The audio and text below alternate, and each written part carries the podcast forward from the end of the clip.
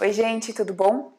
Olha só, a gente decidiu gravar esse vídeo para explicar para vocês que estão aí me acompanhando há um tempinho cada é, nomenclatura que eu uso dentro da dinâmica do método da causa raiz, tá? É, então, o que, que a gente vai fazer hoje? Eu vou explicar aqui o passo a passo, vou explicar o que cada é, conceito quer dizer, o que cada palavra que eu uso quer dizer, para facilitar para vocês o nosso diálogo, até mesmo nos posts, né? Porque a gente faz um post ali, tem um espaço tão curtinho para escrever, não dá para eu colocar uma ideia e todos os conceitos, ou é, num videozinho lá, num corte de vídeo que vocês pegam um trechinho do que eu estou falando, às vezes de uma, é, de uma dinâmica, enfim, de qualquer coisa que eu esteja falando, eu uso um termo e você fala, meu, o que será que quer dizer isso? E muitas vezes você pode assimilar o que eu falo com um conceito já existente. Só que como tudo isso aqui é um conceito novo, então a gente decidiu gravar esse vídeo para dar uma facilitada aí para vocês pegarem como que a coisa funciona, beleza? Então, a primeira coisa, qual é o objetivo de todo o trabalho que eu desenvolvi? Esse objetivo, ele já mudou várias vezes e como eu sempre falo para vocês, pode ser que ele mude de novo. Então eu comecei o meu trabalho querendo mexer no sintoma da pessoa, que me parecia um problema. Então, eu falava, nossa, tem um problema, preciso resolver esse problema. A pessoa está com depressão, tem que mandar a depressão embora. E todo o foco da minha energia em desenvolver a metodologia era nisso. Pouco a pouco eu fui vendo que só isso não era o suficiente, tinha uma coisinha atrás, precisava dar um passo atrás. Então eu fui percebendo que mexer no problema, entendendo ali o sintoma, não era o bastante, eu precisava dar um passo atrás e procurar realmente entender, compreender qual que era a causa do sofrimento humano. E, obviamente, fui observando isso em mim, levando em consideração os atendimentos que eu vou fazendo, as questões que a gente vai estudando, ouvindo uma pessoa, outra pessoa, e, obviamente, me embasando não só em questões é, trazidas como trazidas dentro de uma terapia humana, mas também olhando para aspectos abstratos ou chamados espiritualistas, tá? Então, o que, que a gente vai primeira coisa, Objetivo: desconstruir a causa do nosso sofrimento, tá? Qual que é a causa do nosso sofrimento em última instância? Não aquela que a gente percebe de pronto. Em últimas, você for descascando a camadinha da cebola daquele seu desconforto, o que, que você vai perceber atrás de tudo? Que tinha uma expectativa. Ou seja, você tem uma ideia, você tem uma ideia de como é que é bom você tem uma ideia de como é que é bom. Você tem uma ideia sobre prazer. E aí, essa ideia, ela muda de tempos em tempos, ela muda de civilização para civilização, ela, ela é mutável. No momento atual, nós temos uma ideia do que é bom, do que é prazer e de como a coisa deveria ser a quantidade de dinheiro que eu deveria ganhar para ser feliz, a, a saúde que eu precisaria ter para ser feliz, o tipo de coisa que eu consigo fazer para ser feliz, sei lá, o grau da minha desenvoltura diante das pessoas, socialmente falando, para ser feliz, é, ter controle sobre aquilo que eu acho que me controla como um vício para ser feliz.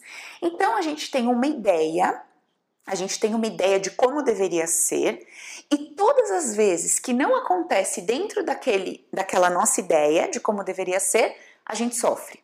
Isso se chama contrariedade. Então, todas as vezes que eu sou contrariado naquilo que eu acho que deveria ser de uma forma, que deveria acontecer de uma maneira, eu sofro uma contrariedade. Quando acontece essa contrariedade em mim, eu sim, tenho a sensação do sofrimento, eu estou sofrendo. Todas as vezes que eu sou contrariado, eu estou sofrendo. Então a gente poderia dizer que a base do nosso sofrimento é a nossa ideia, a nossa ideia baseada num saber. Então, assim, essa ideia de, do que é prazer, do que é bom, me, eu tenho tanta convicção de que, não, é, isso é bom. Se eu estou vivendo o oposto disso, é ruim. Então eu sofro. É assim que deveria ser. Se não for assim, o oposto disso é ruim. Ou se não é o oposto 100%, eu não tô naquilo ali, eu tô, ó, eu tô beirando, mas ainda não é. Então eu ainda estou contrariado, ainda estou em sofrimento. Então, primeira coisa, objetivo desconstruir a causa do sofrimento. Qual é a causa do sofrimento? A minha ideia é o meu saber que deveria ser de um jeito, não está acontecendo daquele jeito e eu sofro, porque não acontece da maneira que eu gostaria que acontecesse. Ponto. Essa é a primeira questão da base do sofrimento. Quando eu estou comprometida a ser feliz, quando eu estou comprometida a ser feliz, ou seja, quando eu coloco o ser feliz como prioridade, a contrariedade fica em segundo plano. Então, primeiro eu coloco que eu quero ser feliz. E segundo, eu vou colocar a minha contrariedade, a minha ideia, o meu saber e a minha contrariedade. Só quando a minha prioridade é ser feliz é que eu consigo ser feliz. E esse ser feliz não tem nada a ver com obtenção do meu desejo que gera prazer. Não tem nada a ver. São coisas diferentes, certo? Então a primeira coisa que a gente precisa separar é isso. Felicidade é uma coisa. Obtenção de desejo é outra coisa. Ah, entendi. Então isso aqui é certo, isso aqui é errado? Não. Isso aqui é sagrado e isso aqui não é divino? Não. Ou é isso ou é isso? Não.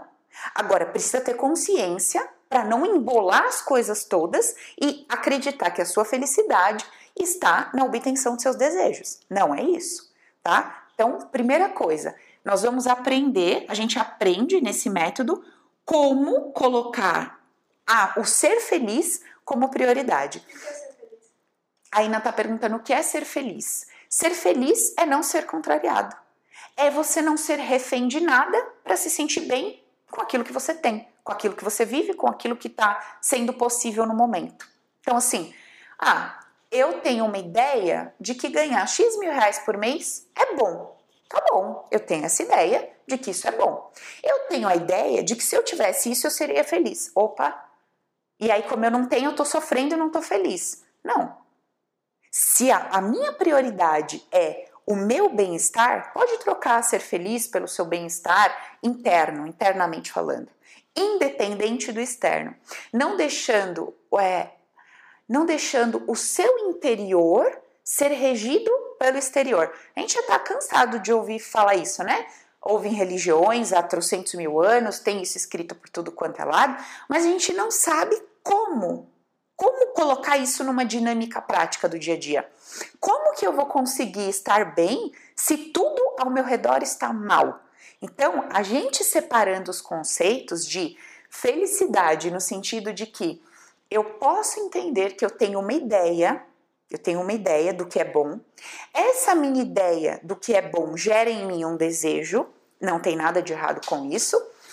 Pode ser, ainda coloquei aqui, eu tenho 50% de chance de alcançar esse desejo e tenho 50% de chance de não alcançar esse desejo, independentemente do que eu faça na vida. Sempre vai ter um meio a meio. Eu não tenho uma convicção absoluta, uma certeza absoluta de nada. Pode ser que sim, pode ser que não. Então, até que eu saiba se sim ou se não, e não coloquei o meu ser feliz como prioridade, eu tô refém de uma coisa externa, de um acontecimento externo, que é o meu desejo, baseado na ideia de prazer, para estar tá bem dentro de mim. Então, a nossa ideia de é, desconstruir a causa do sofrimento é entender como o sofrimento nasce. Nasce através de uma contrariedade. Ponto. Eu posso aprender pouco a pouco a lidar com a ideia da contrariedade, entendendo que não é uma verdade absoluta aquilo que eu imagino que é o bom, é uma verdade relativa. Então, assim, hoje é muito legal ter um corpo mais magro e tal. Há muitos anos atrás, a ideia era o quê? Tem que comer muito açúcar, ser mais fofinha, mais cheinha, porque era o sexy para a mulher. Então, as ideias de bom isso e aquilo, elas vão mudando. Outro dia eu estava conversando com a Ina, ela falou: Nossa, tá uma moda agora do minimalismo. Você abre o guarda-roupa, o cara tem três camisetas brancas cara não tem nada, dois pratos, três. O cara é milionário, o cara que tava me contando isso. O cara tem três camisetas, dois pratos na casa, dois garfos. E aí? Isso é o bom? Agora, daqui a pouco, a pessoa que tem 500 roupas no guarda-roupa vai estar em depressão porque não consegue ser minimalista. Então, ela vai enxergar isso como um problema. Cara, eu preciso. Não, isso é o bom. Isso é o certo. Então, eu vou ter que lutar por isso. Ela vai ter que lutar pelo desapego como ela luta pelo. Gente, entende? Então, assim, a sensação, a minha ideia de felicidade, ela está sempre atrelada, ela está sempre atrelada à obtenção de um desejo. Então a gente precisa primeiro separar isso. Ok, eu entendi. Eu posso priorizar o ser feliz, ou seja, o meu bem-estar interno, a partir do momento que eu sei como que o contrário do bem-estar interno acontece. Como é que eu destruo o meu bem-estar interno? Entrando na contrariedade. Eu entrei na minha empresa, eu tenho uma ideia de que todos devem me dar oi. Eu tenho uma ideia de que todos devem me dar bom dia. Se as pessoas não me dão bom dia, eu fico triste. Pronto, tô infeliz. Não, não é infeliz, só triste, tá sofrendo. Então o objetivo é destruir o sofrimento. Agora, se eu entro no meu escritório, ninguém me dá bom dia, eu sento e penso, bom, tem uma ideia dentro de mim que diz que todo mundo devia me dar bom dia. É uma verdade absoluta? Não, é relativa. Ok? Então, se é uma verdade relativa, eu não preciso abrir mão do meu ser feliz por causa de uma verdade relativa. Eu não vou ficar mal porque as pessoas não me deram oi. Agora, só essa explicação nesse nível, ela fica muito vaga no sentido assim, pô, difícil pra caramba, né? Muito difícil. E aí a gente vai entender todo o resto para que essa primeira explicação, que é o objetivo, então veja, eu comecei com vocês com o objetivo, ou seja, é fazer tudo isso para chegar aqui. Então eu tô falando só aqui, parece que puta merda, que difícil, que impossível, mas não é, tá? Então só para a gente entender qual o objetivo do trabalho. Aí, primeira coisa, separei isso, entendi o meu bem-estar interno, diferente da obtenção do meu desejo, ok? Segunda parte, que também é um objetivo do trabalho. Eu separo, eu diferencio o meu sintoma daquilo que eu percebo como um problema. Então, o meu problema hoje, por exemplo, sei lá, pode ser. É, dá um exemplo nosso. Temos lojas e de repente está difícil de construir uma equipe legal para uma das lojas. É uma é um problema, uma sensação de que eu tenho um problema. Não estou conseguindo construir uma equipe para essa loja. Me parece um problema, certo? Beleza. Aí, o que, que eu vou entender? Eu vou entender que, na verdade, o que eu chamo de problema é um fato, é uma, uma coisa em si. Então, o que eu chamo de problema é um fato, um ato, uma coisa lá. E o problema é esse fato é percebido por mim como um problema porque eu aplico sobre esse fato uma emoção. Essa emoção que eu aplico sobre esse fato, ela me parece negativa. Por que, que essa emoção me parece negativa? Porque ela não me dá prazer. E quando ela não me dá prazer, tudo que não me dá prazer para mim é ruim, não é bom. Então, vamos lá, de novo eu tenho um problema, certo? Qual o problema? Tem um problema, não consigo botar uma equipe lá na loja. Tô percebendo isso como um problema. E aí vai ter a pessoa que vai perceber isso como um problema grau 1 e vai ter a pessoa que está descabelada lá no grupo dos franqueados no grau 100, porque não consegue pôr uma equipe na loja, certo? Aí tem os graus da coisa. Esse é o que eu percebo como problema. Mas por que eu falo estou tendo um problema e não lido com isso como uma coisa natural? Tem gente que lida com isso como uma coisa natural. Tem uma rede de 500 lojas e entra, sai gente, a pessoa lida com aquilo como um fato, faz parte do jogo. Faz parte, pessoa lida numa boa. Agora, tem gente que não. Tem gente que encara isso como um problema. Por quê? Porque ela coloca uma emoção sobre o fato negativa e esta emoção negativa não dá a ela prazer. Como não dá a ela prazer, ela entende que é um problema. Então, quando a gente, no é, fervor do nosso dia a dia, consegue ter isso claro, pum, pum, pum, pum, pum, bonitinho na nossa mente, como quadradinhos, a gente consegue priorizar o ser feliz. Porque a gente fala, pô, peraí, acontecendo isso, eu tô botando uma emoção aqui, isso aqui é só um fato. Se eu tirar essa carga emocional de cima disso, isso passa a ser um fato, que eu posso lidar com ele com muito mais leveza quando eu tiro essa emoção negativa que muitas vezes me cega, me desconcerta, tira a minha racionalidade, porque eu entrei no campo do emocional, tira a minha racionalidade, eu penso menos, né? eu ajo menos porque eu estou envolvida por uma emoção, ou eu ajo metendo as mãos pelos pés, boto qualquer pessoa lá só para suprir lá o que está faltando. Então, eu consigo ter essa consciência, priorizo o meu bem-estar? Não. Não vou ficar mal porque não estou botando uma equipe lá. Isso é um fato, vou lidar com esse fato. Vou lidar bem, vou lidar mal. Beleza, gente? Muito bem. Aí, mais para frente, eu vou explicar como que isso aqui se forma. Por enquanto, primeira coisa, certo? Outra parte do objetivo do trabalho.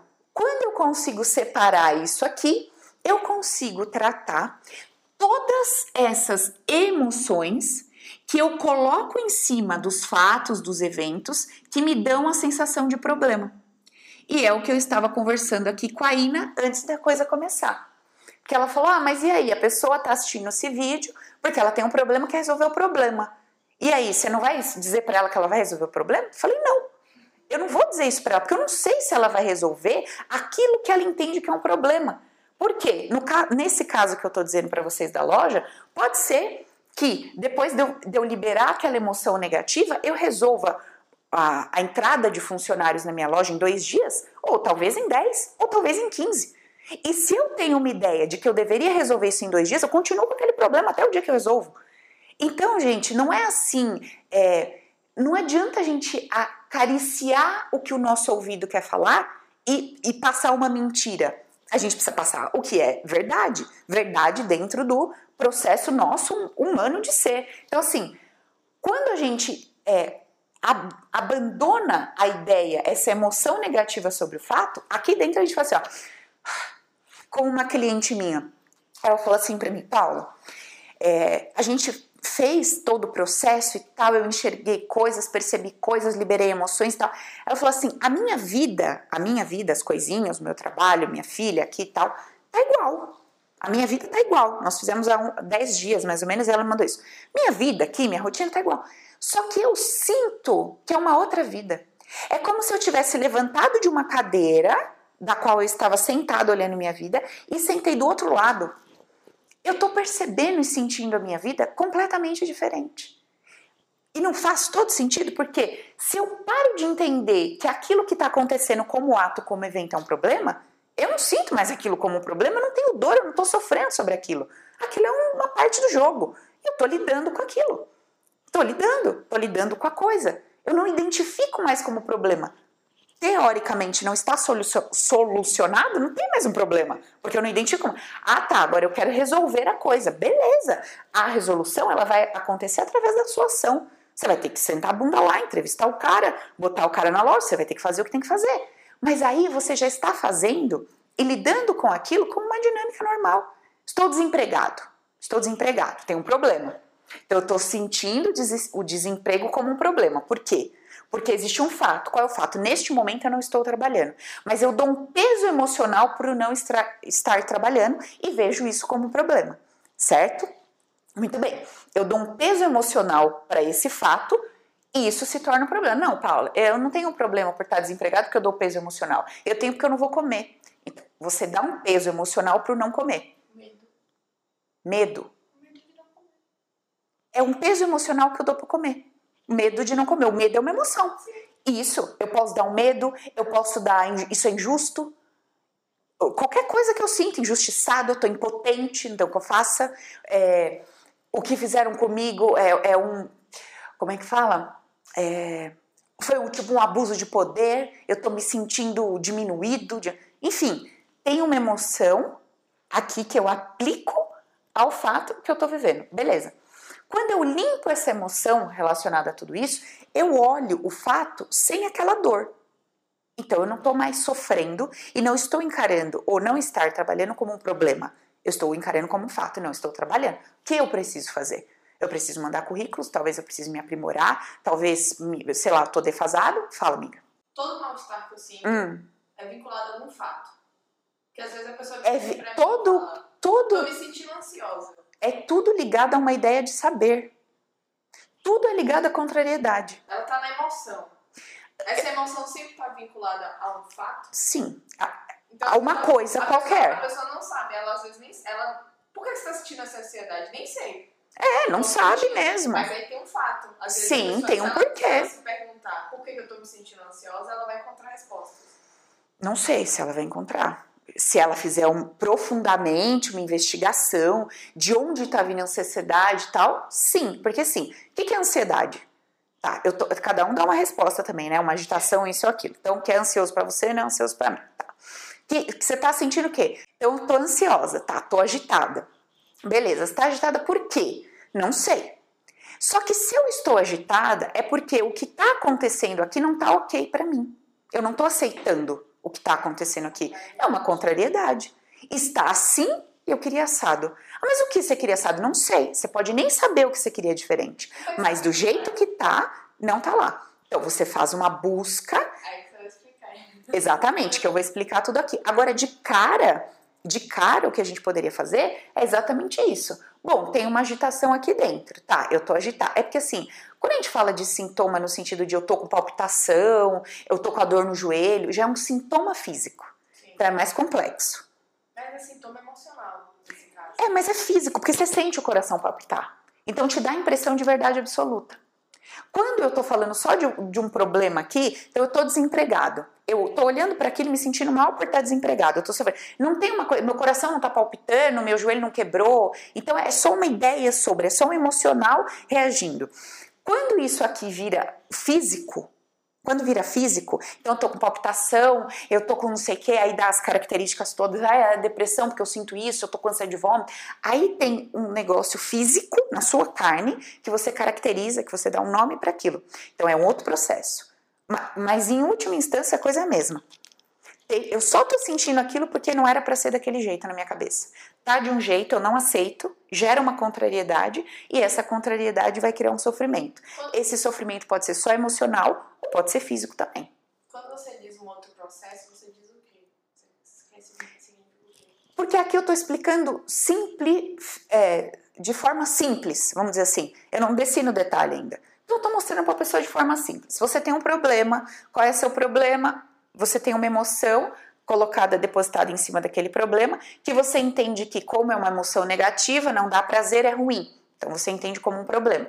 Quando você desidentifica essa emoção negativa que você está botando sobre aquilo, aquilo passa a ser um fato, um ato, uma situação da vida. Sem o seu julgamento e sem a emoção que você está botando em cima daquilo. Então aquilo perde o peso de ser problema. Perde o peso de ser problema. Agora, se você não sabe, no caso da ansiedade, eu não sei porque eu tô grávida. Como é porque eu tô grávida? Por quê? Será que eu tô grávida, gente? Eu não sei porque eu tô ansiosa. Então você precisa descobrir por que você tá ansiosa para você poder lidar com isso. No caso do trabalho, é uma coisa entre aspas mais simples. Eu tô desesperada porque eu não tenho trabalho, tipo, é óbvio. Agora, ansiedade não, não tá óbvio, eu não sei por quê. Então você vai ter que fazer uma investigação mais profunda, vamos dizer assim. Agora, em última instância é, estou ansiosa porque tem alguma coisa dentro de mim que eu queria que fosse de um jeito e não é. Então, beleza. Vamos para a próxima parte. É o termo que de vez em quando eu uso, cada hora eu uso uma coisa, viu, gente? Se acostuma aí. Às vezes eu falo lugar, às vezes eu falo logar, e é, às vezes eu falo avatar, às vezes eu falo ser humano, e às vezes eu uso a palavra espírito. Então, vamos falar sobre esses três termos aqui e o que, que esses termos têm a ver com o meu trabalho. Então, assim, com base no que eu acredito, e é o que eu sempre falo para vocês, é assim? Não sei. É o que eu acredito e por acreditar dessa forma criei o um método assim. Então, o que eu acredito? Eu acredito que existe uma consciência, ou seja, um espírito, tá? Consciência, não estou falando da consciência que tem dentro do cérebro humano aqui, não. Consciência, eu tô falando de espírito. Então, tá. Tem um espírito, certo? Que é invisível, que tem lá todas as suas características, que é eterno, tudo isso aqui que é do espírito. Então tem um espírito, existe um espírito. Esse espírito, vamos dizer assim, é imagem e semelhança, semelhança do criador, ou seja, ele tem todos os aspectos do Criador numa escala menor, tá? É só para. Ai, Paulo, é assim que legal, você conversou com Deus, aí a gente falou: não, não sei se é assim. Eu imagino que é assim dentro da dinâmica que eu construí, beleza? Tá. Então tá, eu tenho lá o espírito, que ele é invisível, que ele é eterno, legal. Esse espírito, segundo o que está lá no livro dos espíritos para nós, ele é, nasce entre aspas, esse nasce, tá? Puro e ele nasce sem, é, sem conhecimento de nada. Beleza. Então tem lá o espírito, tá? Esse espírito, na jornadinha dele, ele vai conhecendo coisas. Então ele conhece um monte de coisa. Conhece, conhece, conhece, conhece, conhece, conhece, conhece, conhece. Tá? Legal. Lembra? Ele é imagem e semelhança desse criador, mas numa menor escala? Legal. Então, assim, ele tem capacidade para conhecer. Então ele pode conhecer tudo, conhece, conhece, conhece, conhece, conhece, conhece. Aí num dado momento, aparece para ele uma oportunidade. Qual é a oportunidade? A oportunidade desse espírito ter uma sensação. E essa sensação ser tão clara para ele, ser tão real para ele, que leva ele a uma ilusão de que ele sabe. Essa ilusão de que ele sabe, entre aspas, traz para ele um problema. Porque se ele tem a ilusão que sabe e tem um tal do Deus lá soberano e tudo mais, que é o único que sabe, porque sim, eu sou feita a imagem e semelhança de Deus, mas eu não sou Deus. Eu sou feita a imagem e semelhança, eu não sou ele. Então, esse cara aqui, ele sabe. Ele sabe. Nós temos uma ideia através do conhecimento. Então a gente conhece coisas, mas a gente não sabe. A gente não sabe. Beleza. Só que o espírito, quando ele recebe ali o livre-arbítrio, ele tem uma ilusão de que ele sabe. E aí, única, a única maneira dele poder ter todo o conhecimento do planeta sem querer ser Deus é reconhecer que eu posso ter todo o conhecimento desse universo, mas eu preciso reconhecer que só quem sabe é Deus. Então, esta dinâmica aqui, ela tá rolando aí. Tá rolando porque esse espírito vai conhecendo, quebrando a cara e falando, putz, não sei. Conhece, tem a ideia de que sabe, quebra a cara, não sei. Conhece, tem a ideia que sabe, quebra a cara, não sei. E dessa forma, quanto mais esse carinha vai conhecendo e mais vai reconhecendo que não sabe, então quanto mais ele conhece e mais reconhece que não sabe, mais ele sobe um degrauzinho. E ele vai subindo um degrauzinho, degrauzinho, degrauzinho, vai conhecendo muitas coisas e reconhecendo que não sabe. Ele conhece e reconhece que não sabe. Então, ele vai, é, para que isso aconteça, para que a gente suba essas escadinhas aqui, que vai nos levar perto da onde? Do amor incondicional. Por que, que isso daqui vai nos levar perto do amor incondicional? Porque, como só o Criador sabe de tudo, exatamente por só ele saber, ele ama incondicionalmente tudo o que existe. Porque ele é a causa primária de tudo e de todas as coisas. Causa primária de tudo que existe, do jeito que existe. Não tem fora dele. Ele é a causa primária de tudo o que existe, da vida, da morte, do carinho, do tapa, do isso, tudo. Ele é a causa primária. Não teve outra causa. A causa, a origem de tudo é esse Deus. Só que ele sabe lidar com isso, com o que é ser causa primária. Ele sabe, só ele sabe. Nós não.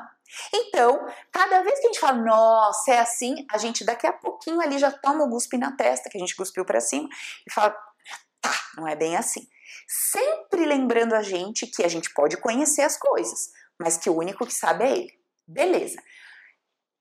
Foi com base nisso que eu construí meu método? Não, foi o contrário. Eu consegui chegar nessa ideia estudando algumas coisas, algumas pessoas, mas o método que eu desenvolvi clareou isso daqui para mim, porque antes não fazia sentido. Por que, que não fazia sentido, Paula? Vou explicar rapidamente por que, que não fazia sentido. Porque até então eu acreditava que tinha lá o bom, o certo, e eu achava que tinha o errado, que me parecia, entre aspas, o mal. Como eu decidi acreditar que não existia mais mal, eu falava que esse errado era a ausência do bem, vamos dizer assim. Mas o que, que eu fui percebendo?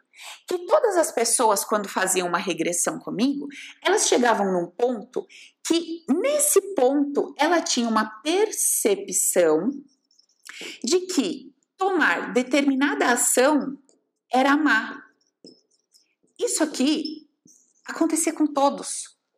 Todos, não tem exceção. É uma dinâmica, é uma coisa que acontece com todos. Então, no início lá da minha experiência aqui na Terra, eu tenho uma percepção. Essa minha percepção me diz que uma determinada ação é o tal do amor. Só que isso aqui não acontece só para quem dá a cesta básica. Isso aqui não acontece só para quem, é, sei lá, visita abrigos e dá roupas para pessoas. Isso aqui acontece para quem mata, para quem estupra, para quem não gosta de gente, para quem não gosta de Deus, para tudo. Então eu fui percebendo que essa minha ideia aqui, essa minha ideia aqui, ela estava meio sem fundamento. Porque na origem do humano aqui, nessa experiência terrena, ele adquiria uma percepção, essa percepção dava para ele uma ideia de ação com base no amor. Eu falei, cara, mas calma aí, que coisa estranha. Então, aí, juntando uma informação aqui, uma informação lá, uma informação lá, foi que eu cheguei nisso aqui. Só para vocês saberem que eu não construí minha base com, eh, com base nisso, tá? Eu construí isso com base no método e em algumas informações aí que eu fui adquirindo. Muito bem. Beleza. Aí, o que que acontece aqui então? Esse espírito, que é a única coisa que existe, só existe lá o criador e aí a emanação lá, a imagem e semelhança dele. Isso daqui, entre aspas, é o que é o real. Tá bom. Esse espírito está vivendo essa ilusão do saber. E ele tem um, um, objetivo, tem uma meta. Qual é a meta? Subir as escadinhas lá, que se chama tal da evolução. Beleza. Isso aqui, isso aqui, evolução, observa, tá? Por favor. Tem nada a ver com dinheiro, tem nada a ver com sexo, com amar um, com amar. Tem nada a ver com nada. Só tem a ver com isso aqui, a ilusão do saber. Essa ilusão do saber me afasta do amor incondicional, porque toda vez que eu sei, eu coloco uma, eu trago uma contrariedade. Isso é certo, isso é errado. Deveria ser assim e não é. Só isso. Aí eu vou subindo os degrauzinhos, quanto mais eu vou reconhecendo, que não sei. E quanto mais eu reconheço que não sei, mais eu diminuo o grau da contrariedade, menos eu sofro. Ou seja, essas pessoas aqui são as pessoas mais felizes. Quanto mais eu subo essa escada, mais feliz e realizada eu me sinto, porque não tem mais contrariedade. Eu vou reconhecendo que não sei, e quanto mais eu reconheço que não sei, menos eu gero um sei. Quanto menos eu gero um sei, menos contrariado eu tô. Então eu tô ficando mais feliz, e tô ficando mais amoroso, e tô criando ordem no meu sistema, dentro das minhas caixinhas, ou seja, conhecendo um monte de coisa, mas não julgando sobre as coisas que conheço, apenas conhecendo. É como se eu estivesse assistindo a vida e não julgando aquilo. Estou assistindo, estou vendo o que está rolando, sem botar a minha impressão naquilo. Perfeito. Então, esse espírito aqui, para subir esses degraus e evoluir, ele, é, vamos dizer assim, vivencia essa ilusão dessa percepção com total força na matéria. Aí ele vem para a matéria. Quando ele vem para a matéria, é o que eu chamo de logar. Essa consciência não sai do espaço que ela está, ela se mantém lá, mas ela loga, ela. Ai meu Deus, como eu vou explicar isso? Ela pluga, se pluga na matéria. Acopla não, amiga, porque acopla é sair daqui e colar aqui, entrar aqui. Não tô entrando, é diferente. Eu tô lá e aqui tá um avatar vivendo. É, não é aquela ideia. Hum? O que é que me conecta com o espírito?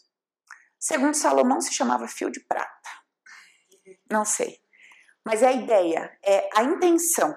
A intenção, porque tudo não é informação, então eu intenciono experienciar uma eu intenciono experienciar uma vivência através daquele avatar, daquele ser humano.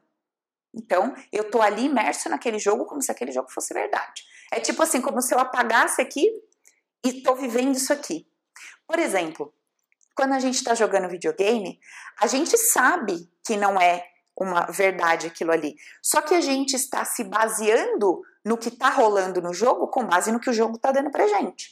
Então, assim, você não vira e fala assim, ah, vamos supor, o bonequinho tem três vidas. Você não vira e fala assim, não, o bonequinho tem cinco vidas. Não, o bonequinho tem três. O boneco tem três vidas. Então, enquanto você está jogando o jogo, você reconhece todas as propriedades do jogo e não as suas aqui.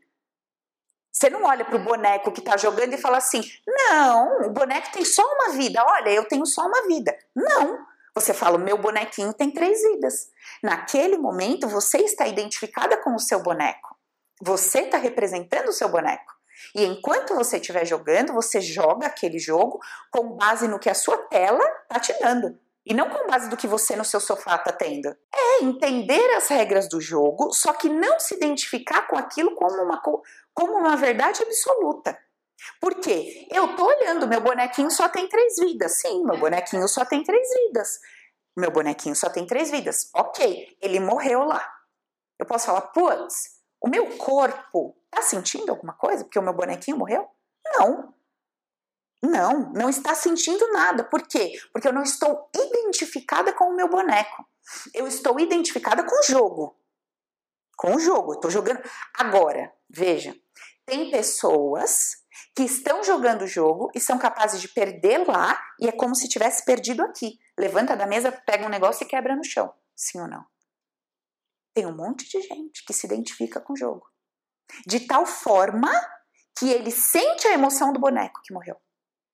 O nosso espírito é a mesma coisa. Dependendo do grau de identificação do espírito com a emoção do avatar, ele sofre junto. Ou ele se alegra junto. Entendeu? Novidade. Sempre aqui tem uma novidade, gente. Isso aqui é o baú da novidade. Glória a Deus. O dia que parar de ter novidade, você fala, ih, a Paula tá meio estranha. Tá?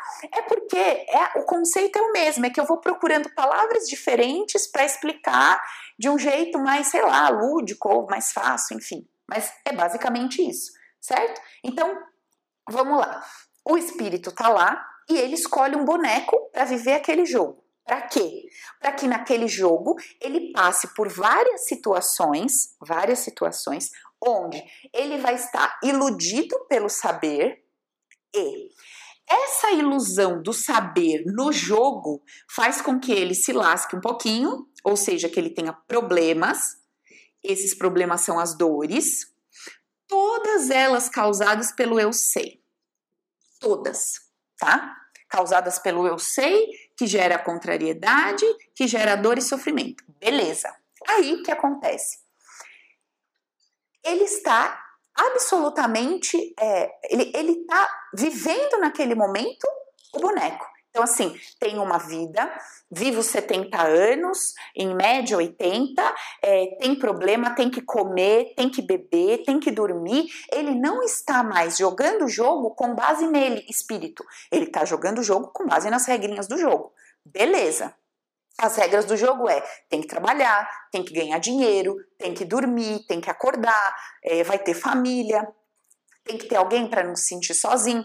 Tem um joguinho lá do Donkey Kong que fica mais legal, é mais interessante que tenha os dois lá jogando, porque se tem um só, um, morre, fica sem. O, aquele parceiro representa uma vida. Então você sabe, puta, é melhor ter o parceirinho aqui. Aí não tem falar, putz, perdi o parceiro. Só que não é a verdade absoluta, mas você está jogando com a verdade do jogo. Legal, beleza. Tá. Aí eu não sei quem me inspirou aqui nesse exemplo, mas foi bom, né? Até eu entendi melhor isso com esse exemplo. É, não fui eu que dei, não, gente. Alguém que deu para nós esse exemplo aqui.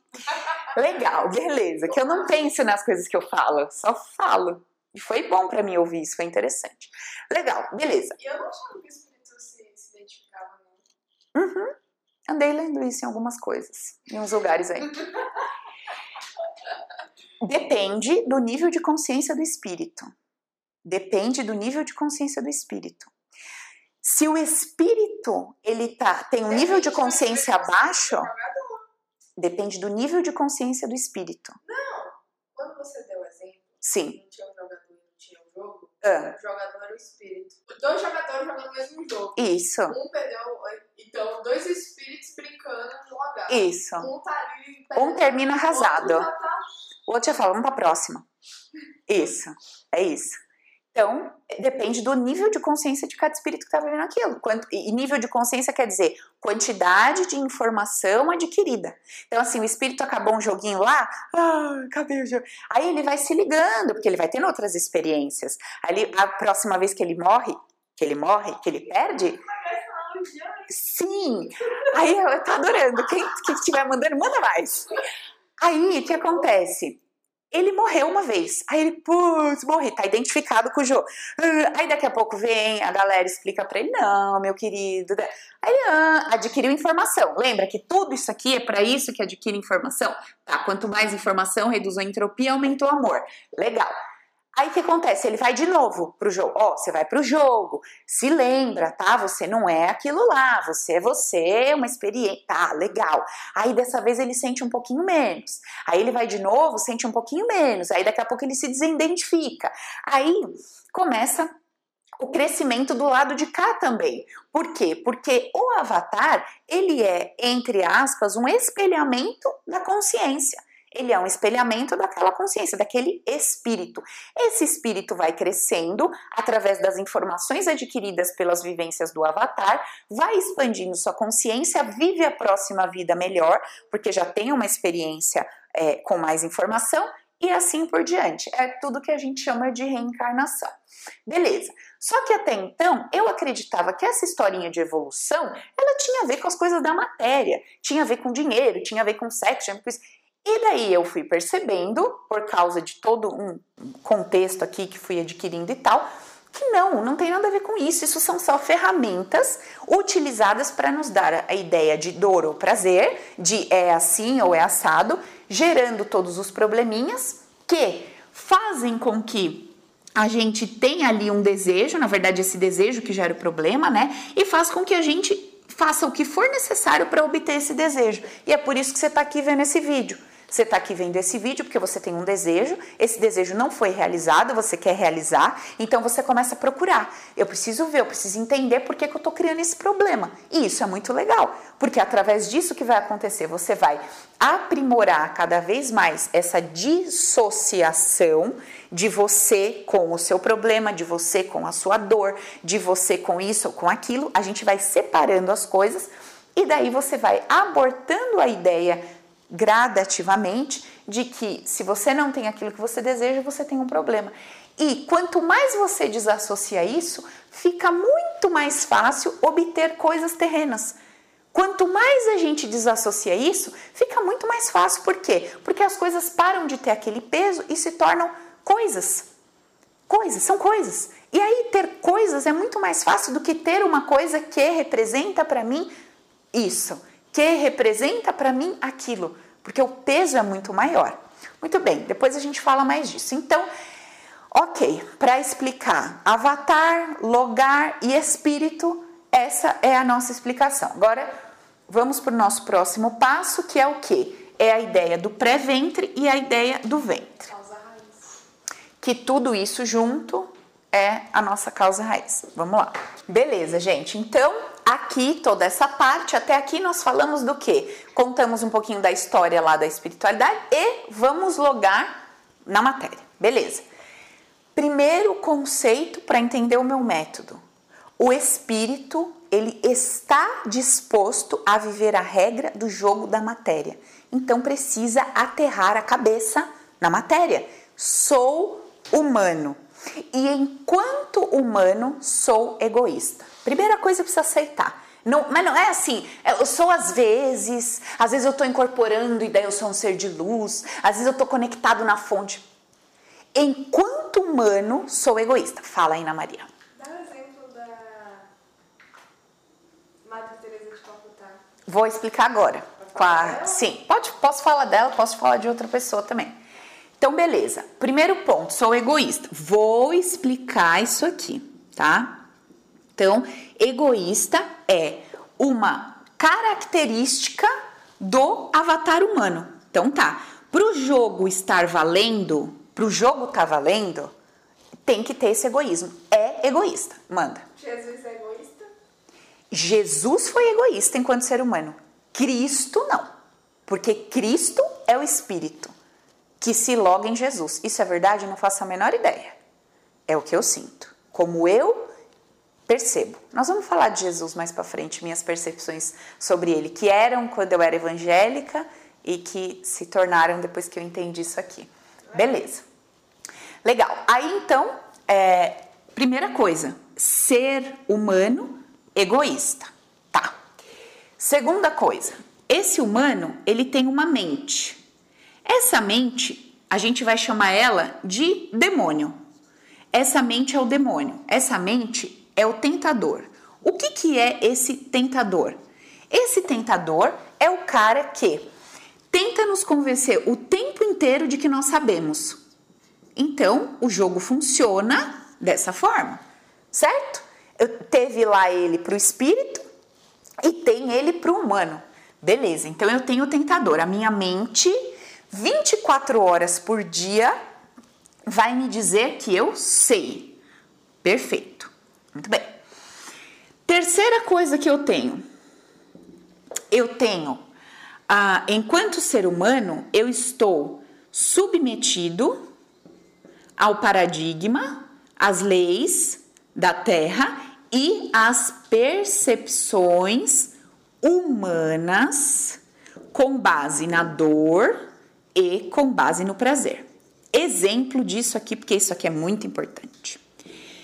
Nós temos um condicionamento universal de dor, dor física, tá?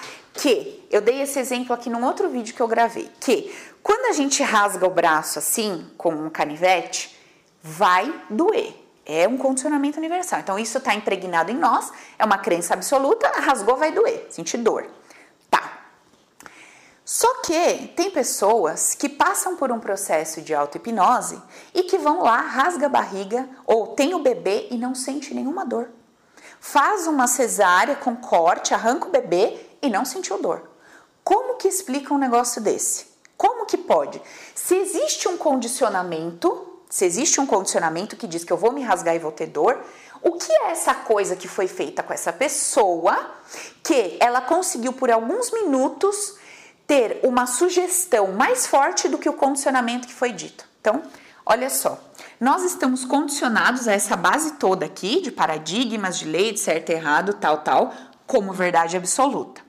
Porém, se eu me permito receber uma, su uma sugestão que é diferente da sugestão do condicionamento, se eu fico botando isso aqui para dentro, para dentro, para dentro, para dentro, para dentro por um tempo, por um certo tempo, e sustento essa sugestão aqui, me permitindo acreditar nessa sugestão enquanto ela está sendo dada, eu posso transcender esse condicionamento temporariamente, tá? E aí eu acredito, penso eu, tá? Não sei, assim, não me vem nenhum caso agora que a pessoa, quando ela dá essa sugestão por muito tempo, ela consiga é, modificar até esse padrão. Na verdade, eu falei que não vinha nenhum exemplo, mas veio sim.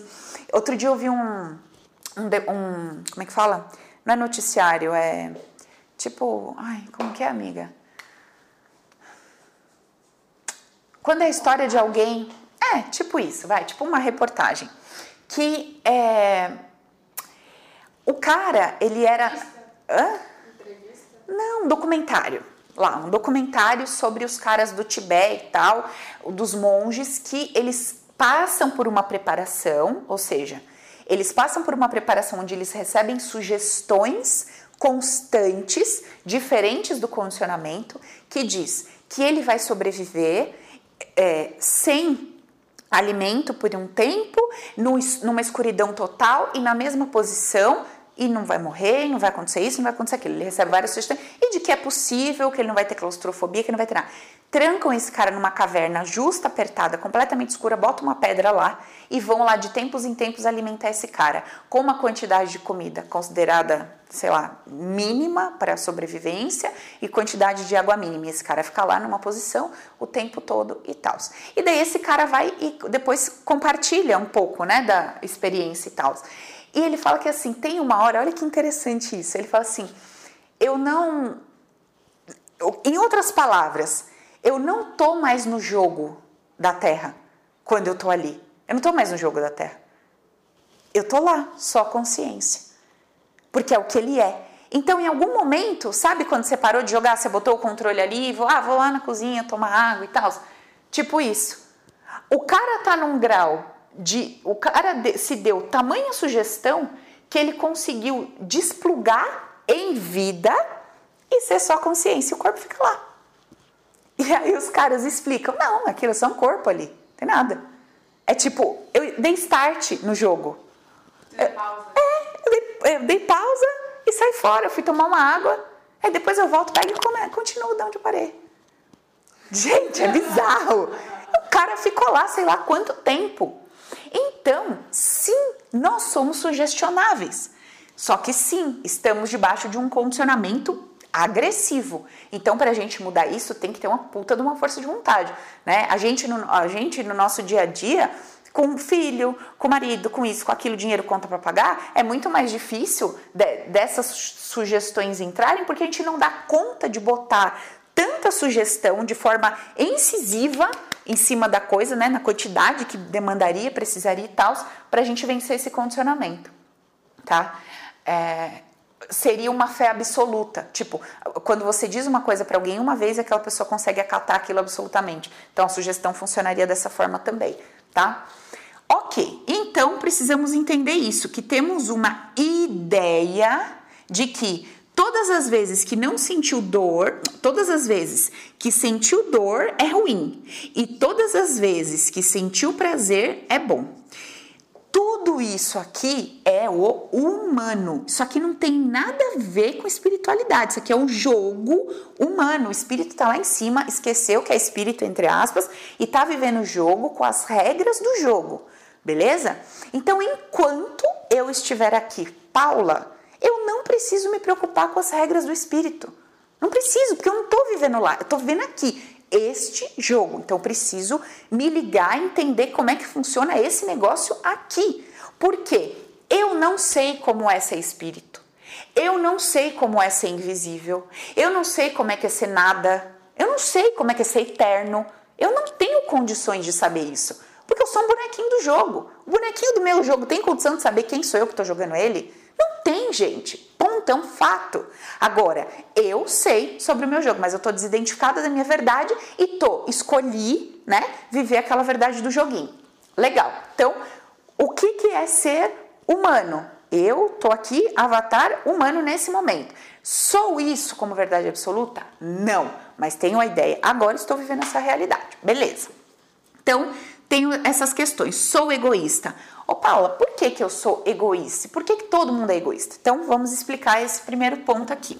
Ainda estava falando umas coisas aqui em off e assim, ah Paula, eu quero acreditar, eu quero acreditar que quando eu fecho os meus olhos e medito, tudo que vem para mim é Deus falando comigo. Acredite.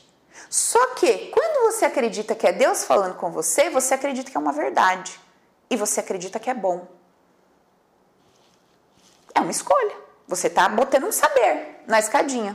Eu sei, é Deus falando comigo. Está botando um saber. Vai precisar, talvez, pegar isso que chamou de insight, pôr em prática, tomar na cara. Tive um insight, foi Deus que me deu sobre meu negócio. Fiz aquilo, perdi 50 mil reais, me fudi. É, acho que não foi Deus que me deu. Entendeu o que eu tô querendo dizer, amiga? Pode ser que um dia tenha um insight funcione bem, te traga prazer. Porque a lei do jogo é dor e prazer. E você só vai entender que aquilo é Deus falando com você se te reverberar prazer. Se te reverberar dor, você não vai entender que é Deus. Porque você não entende que é bom. Porque a lei do jogo é com base na dor e no prazer. Você está lá meditando. Nossa, saí e tal. Você entender que até os insights ruins são bons. Por que, que é ruim? Você está julgando. Ah, você que falou que é ruim. É que deu insight que não deu o que eu achava que era pra dar. Pra mim, na verdade, foi algo que precisava ser feito para um aprendizado meu. Essa foi a minha enxergo. Tá, quando... Tive um insight. Botei hum. em prática o insight. Deu ruim, deu merda. Na grande maioria das vezes quando eu boto, geralmente flui bem. Mas botei por acaso alguma coisa e não flui. Por que que flui bem? Não sei. Porque você acredita, tem uma sugestão sua lá. Você acredita que todas as vezes que você fizer assim, dessa forma, vai dar certo. Então você cria um campo de probabilidade gigante que vai dar certo. Então, não, é, não é uma verdade absoluta. Ah, ele aprender as regras do jogo? Não, entendi, entendi, entendi. É sempre, é sempre o aterramento, é sempre sobre o humano. Brinca, aprender as regras do jogo só vai fazer você um bom jogador. Isso. Aqui, que não tem nada a ver com o espírito. E o fato de você ser um bom jogador te trazer só mais experiências. As suas informações, as informações, as únicas informações que são válidas, únicas, para o espírito, pro espírito. As únicas informações válidas para o espírito são informações que aproximem ele do amor incondicional. Quais são as informações válidas para o espírito que aproxima ele do amor incondicional? Eu não sei. Só Deus sabe. Eu tenho informação. Eu tô vendo um terremoto ali destruir duas mil pessoas, estão passando fome, tá uma desgraça só. Não sei se isso é bom ou ruim. É. Deus tem condição de saber, eu não sei. Então, gente, assim, o que a gente precisa entender é que os nossos conceitos de bom e ruim, todos os nossos conceitos de bom e ruim, eles sempre são baseados em dor e prazer. Sempre. Sempre, sempre, sempre são baseados nisso. E é com base nisso que a gente dá o nosso julgamento. Que a gente fala, nossa, que legal. Ou que a gente fala, putz, que coisa, não? Entendeu? Então, assim, meu pai morreu. Puta, dor. Separação, dor. Putz, que chato. É assim que a gente vive a nossa vida humana, porque aqui na humanidade a coisa funciona assim. Mesmo que eu diga, ah, aconteceu, né? Tinha que acontecer, ou foi pela vontade de Deus, eu tô sentindo uma dor. Mesmo aquilo, tá? Beleza. Então funciona dessa forma. E eu entendo sim que é ruim a separação. Ok. Acho que você queria falar alguma coisa. Beleza. E aí vou, o oposto disso é uma verdade. Tudo aquilo que eu vejo que é bom, identifico como prazer, eu entendo que, ok, isso aqui é o que eu quero perto de mim, isso aqui é o que eu quero longe de mim. Tá certo. O que, que acontece quando a gente loga? O que, que acontece quando a gente loga lá consciência espírito? Vou e dei play no meu jogo. Quando eu aperto o play, além de eu estar dando play no jogo específico vida no planeta Terra, com todos os paradigmas, essa questão de dor e prazer, eu estou dando play naquela tela, tá? O que, que vai representar essa tela do jogo? A família que eu estou escolhendo. O pai, a mãe, os avós, os irmãos e tudo mais. Beleza. Quando eu dou play nesse jogo, a tela abre, vu, aí eu tô lá com meu boneco. Aí que acontece? Eu começo a sentir o jogo. Eu olho para cima, vejo isso, ah, tenho isso, tenho aquilo, tá? Começo a andar. Eu começo a ter as minhas percepções. As minhas percepções, que são o quê? O meu julgamento, a minha ideia de que eu sei alguma coisa. Beleza. Essa minha ideia de que eu sei alguma coisa, esse meu julgamento me dá todas as percepções do jogo. E quais são essas percepções? Nossa, meu pai é assim, minha mãe é assado, eu sinto ele assim, eu sinto a mãe assado, eu sinto meus irmãos assado, eu sinto que a minha chegada é isso, a minha chegada é aquilo, a minha chegada é aquilo e tal. Então, eu vou tendo ideias, eu vou tendo ideias, percepções sobre a coisa toda com base no que eu vou interpretando do que eu tô vendo. Então eu vou interpretando um monte de coisa ali, certo? Eu vou interpretando, vou tendo ideias daquilo e vou dando uma cara para aquele jogo. A minha, é, a minha visão, o meu olhar para aquilo ali que eu tô vendo, vai dando um formato para aquele jogo todo. Beleza. Vou dando formato para aquilo tudo e vou dando um formato para mim. Então eu vou tendo uma ideia do que eu represento naquilo tudo enquanto pessoinha ali e vou dando uma ideia para que aquele tudo representa. A partir dessas interpretações aqui, eu sinto que eu preciso fazer alguma coisa sobre isso que eu estou percebendo. Então eu dei play, eu sinto que eu preciso fazer alguma coisa no jogo, eu tenho que começar a andar, começar a andar, pegar isso, pegar aquilo, eu tenho que fazer. Esse meu primeiro fazer, ele é baseado em toda essa primeira, essa minha primeira percepção do jogo aqui. Então, loguei, pum, naquela barriga. Aí eu começo a sentir tudo que tá rolando ali. Minha mãe, meu pai, o que que minha mãe tá sentindo, o que que meu pai tá sentindo, o que que tá acontecendo em volta de tudo, tá, tá, tá, tá, tá, tô sentindo tudo. Tô sentindo, tô sentindo, tô sentindo. Beleza, tá sendo construído a minha ideia sobre aquele jogo. Beleza. Aí eu vou construindo tudo que é legal com base no que eu tô vendo e tudo que não é legal. Eu vou construindo aquilo. Vou dar um exemplo, tá? De centenas. Eu tô sentindo que a hora que a minha mãe descobre que eu tô na barriga dela, ela se sente muito mal. Ela sente uma dor lá, né? e sente muito mal. Puta, uma coisa ruim. Por quê? Por que, que minha mãe tá mal? Porque ela escolheu meu pai, né? O meu pai, que, com quem minha mãe me teve lá, vamos supor, é um cara pobre. E o meu vô, que é pai da minha mãe, é um cara muito rico. E minha mãe sabe que ele vai falar um monte porque meu pai é pobre. Pronto. Nesse primeiro momento, dentro da minha percepção, eu já faço uma leitura. Ok, tem uma tal de uma energia lá que chama dinheiro. Ô mas eu não tenho cérebro. Sim, você não percebe o dinheiro como o dinheiro hoje que você percebe nota. Você percebe como uma coisa colorida de uma cor que não é boa por algum motivo. E outra coisa colorida, sensações, são sensações, percepções. Porque você é uma consciência, você é uma, uma energia vibratória ali dentro da barriga da sua mãe, com, conseguindo assimilar tudo que está acontecendo dentro de você, mesmo sem ter um cérebro. Beleza. Aí você vai assimilando a coisa toda. Nossa, minha mãe tá lá com medo de falar que eu tô aqui, não tá conseguindo ficar feliz com a minha chegada, porque ela tá com medo de falar com meu avô, porque meu avô é rico e meu pai é pobre. Nossa, então tem uma questão aqui. Tem uma questão de quem tem dinheiro não gosta de quem não tem dinheiro. Então tem uma questão do dinheiro. E aí eu vou dar a minha percepção para aquilo. Nossa, então eu tenho que ter muito disso, né, para as pessoas poderem gostar de mim. Ou nossa, é, então que raiva disso. Eu vou ter mais, eu vou ser igualzinho assim. Não, não quero isso aqui não. Isso aqui é uma coisa que diminui as pessoas. Eu vou dar a minha, a minha percepção para aquilo lá. Cada um vai ter a sua escolha e cada um vai dar a sua percepção pro fato. Importa o fato? Não. Importa como eu vou ler aquele fato. Paula, nem pai eu tenho, nem sei o que aconteceu. Não importa. Na barriga você tem uma ideia sobre não ter o pai. E essa ideia sobre não ter o pai faz você ter uma ideia sobre o jogo e uma ideia sobre você. E ali você começa a construir a ideia de onde eu chego, três pontinhos.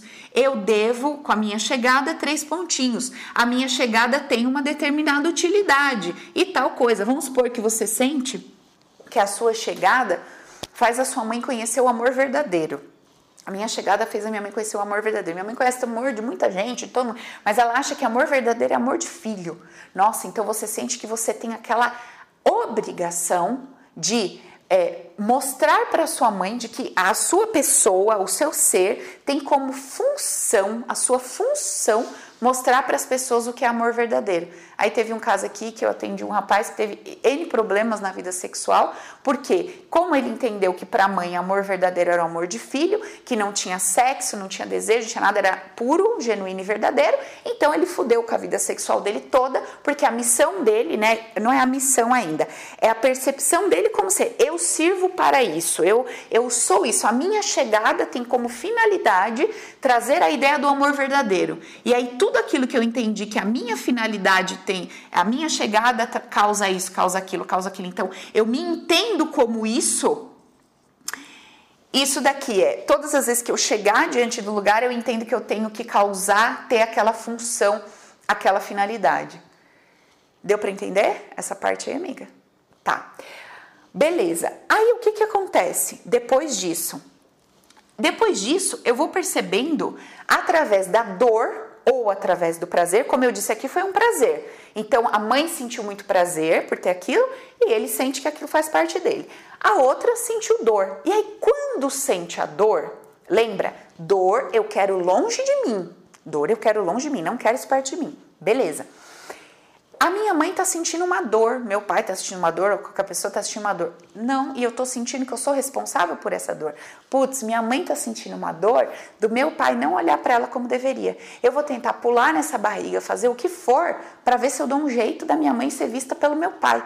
Então assim, eu sinto que é minha missão me movimentar aqui o máximo, aparecer o máximo, criar situações máximas para que a minha mãe seja vista pelo meu pai. Então eu entendo que é uma missãozinha minha. Aí sim é minha missãozinha. Eu entendo que é minha missão criar dinâmicas, criar dinâmicas durante a minha vida para que a atenção do meu pai se volte toda para minha mãe.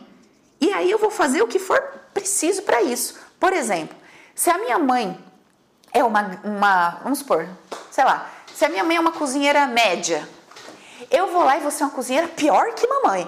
Porque aí meu pai fala, nossa, o arroz da sua mãe é ruim, mas o seu, dá o seu mesmo amor, daqui, porque eu... Entendeu? Todas as dinâmicas onde a minha mãe vai ser exaltada e eu vou ser diminuída, porque através da, do meu diminuir, ela cresce. Então eu vou me dando essas missõezinhas inconscientes aí, que pro bebezinho faz todo sentido. Por que, que faz todo sentido? Porque ele acha, eu sei o que é bom, eu sei o que é ruim. E com base nesse eu sei, ele está construindo tudo isso aqui. E essa nossa ideia, ela continua até hoje. Porque até hoje a gente acha que sabe o que é bom, sabe o que é ruim. Então, isso aqui sempre é a base dos nossos BOzinho, certo? Aí, lá na frente, a pessoa cria dinâmicas desse tipo, né? Então, por exemplo, no caso aqui foi com a mãe. Aí o que acontece? Ela começa a criar dinâmicas, essas dinâmicas aqui nós chamamos de eventos subsequentes, tá? Que seria aqui que eu ia explicar aqui embaixo, mas como é uma coisa bem coladinha na outra, vamos mais ou menos ter que falar das duas ao mesmo tempo. Os eventos subsequentes, eles são essas criações dadas pelas minhas missões e percepções de quem eu sou. Então, eu vou criando situações durante a minha vida para atestar, confirmar aquela minha ideia inicial do que eu sou, do que é a minha chegada à causa, de qual é a minha finalidade, qual é a minha função, para que eu estou ali e, ao mesmo tempo, criando vários cenários, várias situações para colocar aquela minha missãozinha em é, não é colocar em, em para executar aquela minha missão. Aí o que acontece? Eu crio vários eventos subsequentes no qual eu me diminuo para minha mãe crescer. Aí o que, que vai acontecer comigo? Isso acontece comigo aos dois anos, três anos, quatro anos, sete anos. Eu vou sentindo na minha vida, no meu dia a dia, dor. Não vou? Eu vou sentindo dor, porque sempre vai ter alguém falando, nossa, você é ruim, e exaltando a mãe. Nossa, você é ruim, exaltando a mãe. Nossa, você é... Aí o que, que eu vou sentir? Qual é a história da minha vida que eu vou contar? Nossa, eu não aguento mais. Eu não aguento viver assim, porque a minha infância inteira, sabe? Sempre a minha mãe que tinha que ser a luz, sempre minha mãe que tinha que brilhar. Todo mundo olhava para ela, eu me sentia um cocô. O meu pai não me reconhecia, o meu pai não sei o quê e tal. E não sabe da origem da história, não sabe que ela conduziu as coisas para acontecer dessa forma. Beleza. E aí, esta criança que vai virar uma adolescente e tal, vai sentir uma puta de uma dor. E isso vai causar um problema na vida dela. porque Ela vai se sentir, sei lá, não reconhecida, por exemplo. E essa vivência, essas várias vezes que ela vai se sentindo não reconhecida, não reconhecida, não reconhecida, faz um montão de ideia de não reconhecida gigante, tals, nossa, eu nunca sou reconhecida, eu posso fazer o que for que eu nunca sou reconhecida. E de repente ela chega aqui para mim com um problema assim: é, Paula, tô casada e é, tô casada e o meu marido diz que me ama e tal, só que não sei, vive procurando mulher fora. Não sei, parece que sempre é de fora tem alguma coisa melhor do que eu. Não sei o que, que é isso. Ela chega com esse problema, que ela entende como problema. Aí, quando eu puxo a emoção, deixa eu ver o que, você está sentindo embaixo dessa história de que quando teu marido te trai. Ai, eu estou sentindo que ele não me reconhece do meu potencial. Subconsciente, leva essa mulher aqui. Primeira vez na vida dela que ela sentiu que não foi reconhecida. Aí o subconsciente leva a primeira, o primeiro evento subsequente dela. O evento inicial tá? Subsequente. Subsequente a quê? A missão que eu me dei no ventre. Aí eu acho lá, olha, com um aninho ela tá aqui sentindo isso, com dois ela tá aqui sentindo isso, com três tá aqui, com quatro, com cinco, com seis. O que é subsequente? Acabei de falar, amiga. Não, o que significa a palavra subsequente? Acabei de explicar. Subsequente, ele é subsequente a uma causa. É depois, sequente, então tem uma sequência, um, dois, três. Subsequente é o que vem depois da causa, mas eu acabei de explicar no vídeo. Acabei de falar, evento subsequente depois da causa inicial que eu dei no ventre. Tá. Então eu dei uma causa inicial no ventre, o evento subsequente é o que eu vou criar depois daquilo. Beleza. Aí eu chego lá no primeiro evento que eu criei depois da missão do ventre.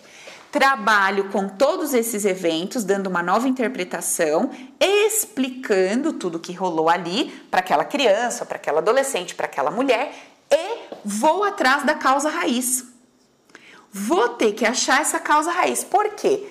Quando eu limpo só os eventos subsequentes, eu trago uma melhora nessa percepção de não ser reconhecida e tal. Só que se eu tenho dentro de mim esse evento subsequente, essa, se eu tenho essa base, se eu acredito que eu não fui reconhecida e tal, me parece que as pessoas tiveram poder sobre mim de alguma forma me baixar, que a minha mãe, que o meu pai não me amou, que minha mãe não me amou. E quando eu volto aqui e entendo que fui eu quem criou cada um desses eventos por causa de uma base, que a gente vai falar daqui a pouco do amor infantil, por causa de uma base, eu fui criando tudo isso, eu falo, cara, realmente o poder é meu. Realmente eu, espírito, escolhi logar num avatarzinho e daí eu, avatar, esquece espírito, eu, avatar, escolhi viver no jogo tudo isso com base nas interpretações que eu dei. Aí sim, essa história do poder é meu faz sentido.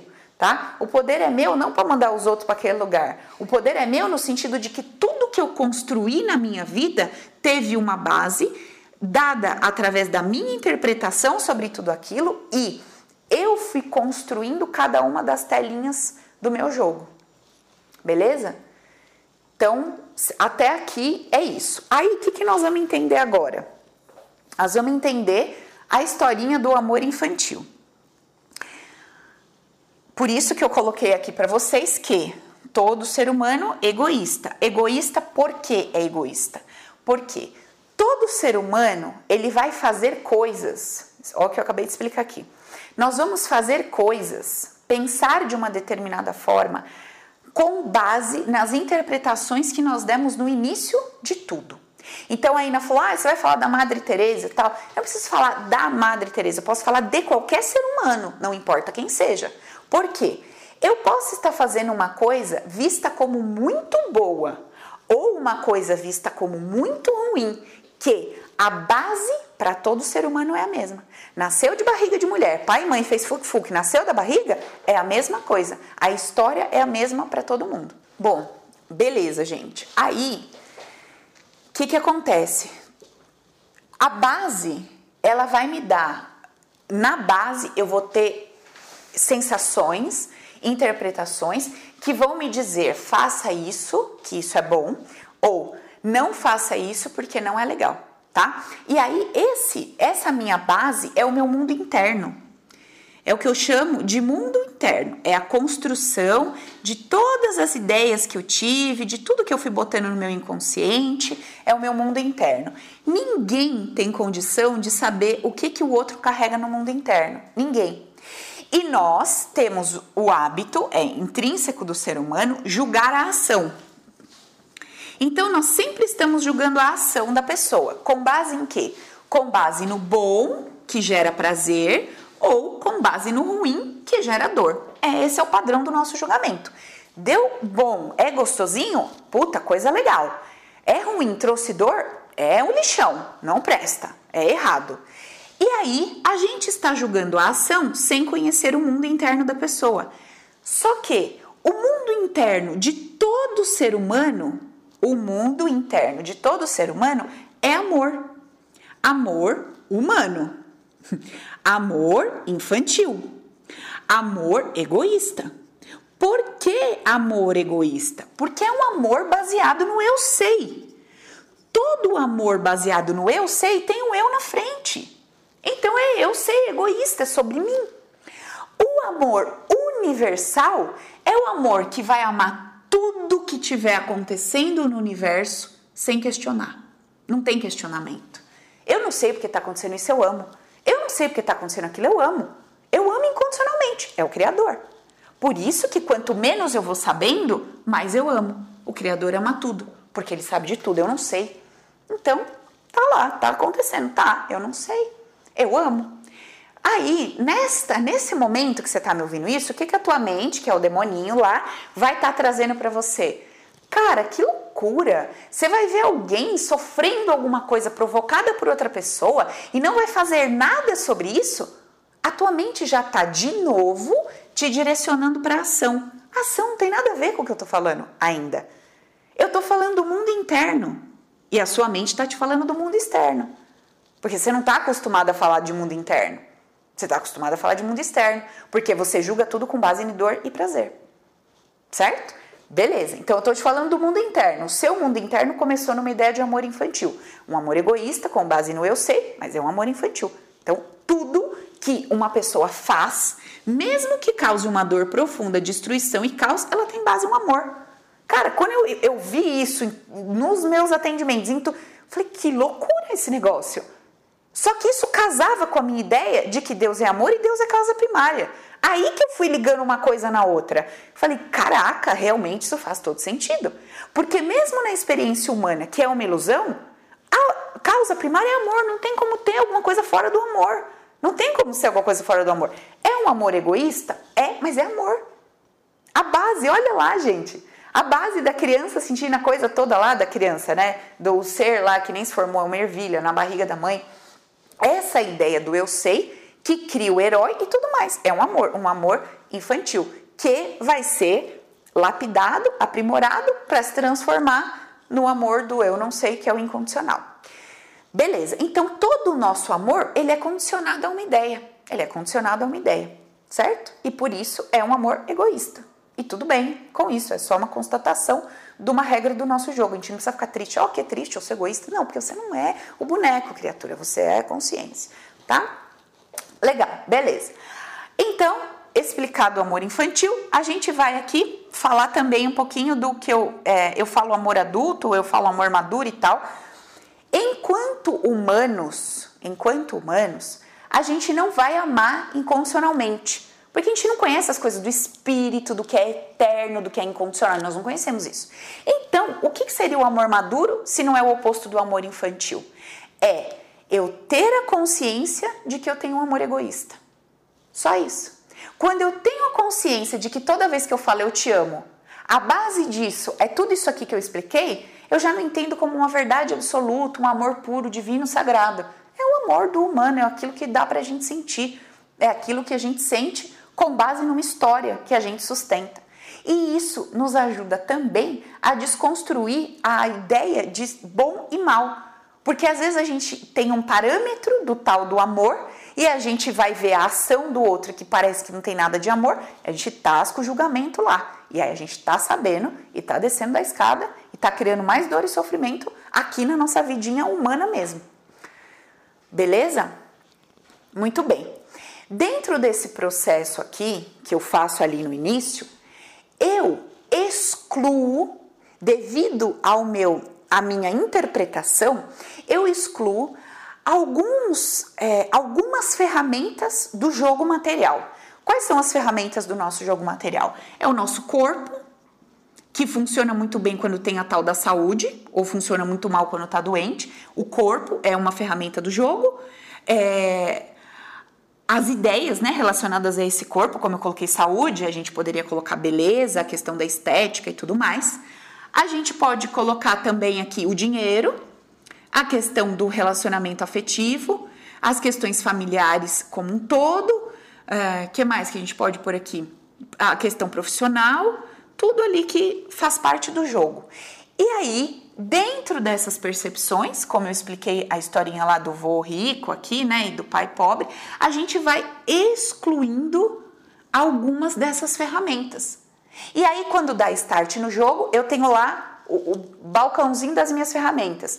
Dinheiro tanto, dinheiro para sobreviver, sexo só assim, só antes de casamento, quando a casa não pode ter um sexo, porque não pode ter prazer, porque é sujo. E eu vou ter lá a minha planilhinha do meu lado de todas as ferramentas. E aí eu coloco do lado da ferramenta uma condição. Ah, então com essa percepção, essa ferramenta dinheiro, eu só quero lidar com ela para sobreviver. Deu para sobreviver? É, tá bom, porque eu não quero essa coisa não. O negócio aqui é ruim. Se eu pudesse, podia até tirar ela daí, que eu não quero isso. Mas aí, puta, preciso de. Então, o básico, o básico, suficiente. Tá. Aí tem aqui a questão do afeto, relacionamento afetivo. Beleza. Aí eu boto lá, um relacionamento afetivo é só se for assim. Entendi? Então, quando tem um relacionamento afetivo sério, eu sei que tem muita confusão. É minha base. É, tem amor, mas tem confusão. E eu vou dando eu vou colocando como regras o que, que eu quero viver naquele jogo, com base nessa planilhinha que eu vou construindo ali. Essa planilhinha ela é construída porque eu senti que eu sabia tudo que estava rolando ali. Dei uma interpretação para aquilo, criei as minhas missões, a minha, inter, a minha percepção sobre mim e vou lidar com todas essas ferramentas de uma determinada forma, excluindo, potencializando, tendo mais disso, menos daquilo, menos daquilo outro, tá? Muito bem. Aí, obviamente, se eu neguei profundamente o dinheiro, é interessante, viu, gente? Tem gente que é assim, é, dinheiro só quando tiver relacionamento. Então a pessoa vive na pindaíba, sei lá, tantos anos, aí conhece uma pessoa, se apaixona, casa com essa pessoa e faz a vida. Nossa, ficam ricos lá, milionários. Né? Engraçado, porque bota como condição só ser. Então, é isso ou isso, só. Se quiser isso, tem que ser assim. Aí a gente vai botando os nossos ous na nossa planilhinha. Ou é isso ou é aquilo. Ou tem amor ou tem paz, porque para mim amor é igual confusão. Então, assim, quer ter amor, vai ter confusão. Quer ter paz, não vai ter amor. Então, eu boto os meus ou. Ou é casamento ou é paz, porque no casamento tem discórdia. Ou é muito dinheiro ou saúde, porque se é muito dinheiro, vai ter doença eu boto os meus ous. Então, imagina uma planilhinha invisível que tem um ou. E aí observa, quais são os seus ous? O que, que você coloca? Putz, quando eu tinha isso, eu não tinha isso. E aí, quando eu tenho isso, eu perdi aquilo. Vai vendo como é que é a sua planilhinha de ous aí, tá? Você pode ver isso tanto fisicamente, o que está acontecendo, como aqui dentro da sua cabeça. Ah, não, para mim, é isso ou aquilo, né? Não dá para ter tudo, assim ou assado e tal. Você vai achar uma planilhinha de ous gigante. Muito bem. Então, ok, falamos lá do amor infantil, falamos do mundo interno e tal. Lembramos que o mundo interno ele é desconhecido na nossa razão, porque a nossa razão ela entende que bom e mal tem a ver com dor e prazer. Então a gente sempre olha para essa ação e bota um julgamento dela nela com base na dor e prazer. E o mundo interno tem como base um amor, é um amor infantil egoísta, mas é um amor que está rolando lá. É o amor que dá para o ser humano conhecer, para o avatarzinho conhecer. E tá de boa, perfeito isso daí. Graças a toda essa dinâmica inicial é que a gente vai construir o que a gente chama de problema.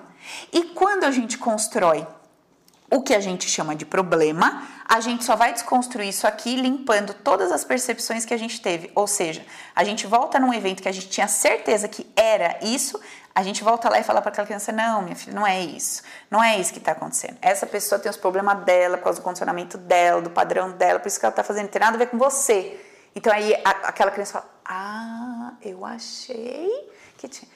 Achou com base no quê? Que tomou um grito e sentiu, sei lá, medo, vergonha, com base na sensação que foi ruim, ela julgou aquilo como mal.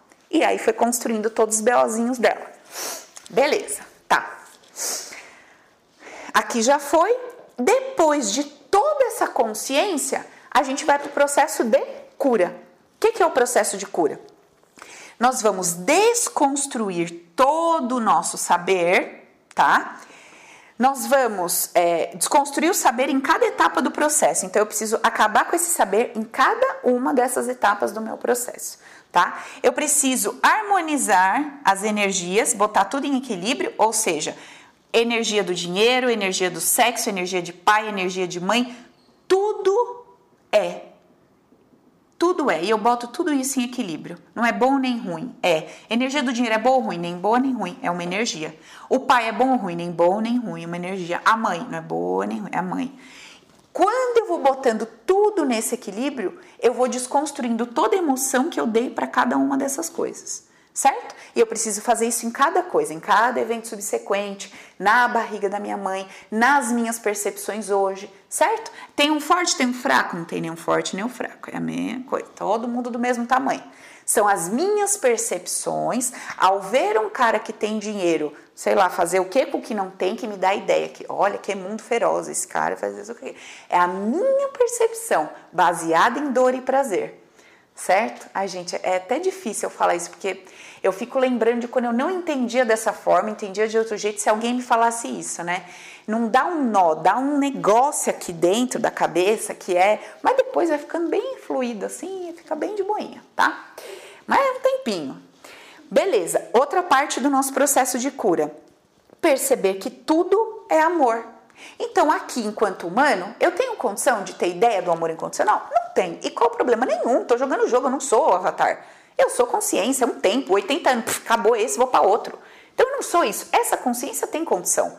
E ela escolheu estar aqui exatamente para quê? Para adquirir informação. Qual informação que ela está adquirindo? Cara, olha só, loguei lá naquele bichinho, eu tinha certeza que aquele pai ferrava com a vida daquela mãe. Sabe o que, que deu esse meu saber? Me lasquei todinho no jogo inteiro, só fui melhorar com 60 anos. Puta merda. Adquirir informação. Saber vale a pena? Não.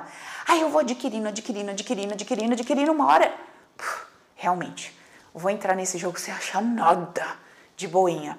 Aí fica lá, nove meses na barriga da mãe, ó numa boa, não acha nada, entendeu?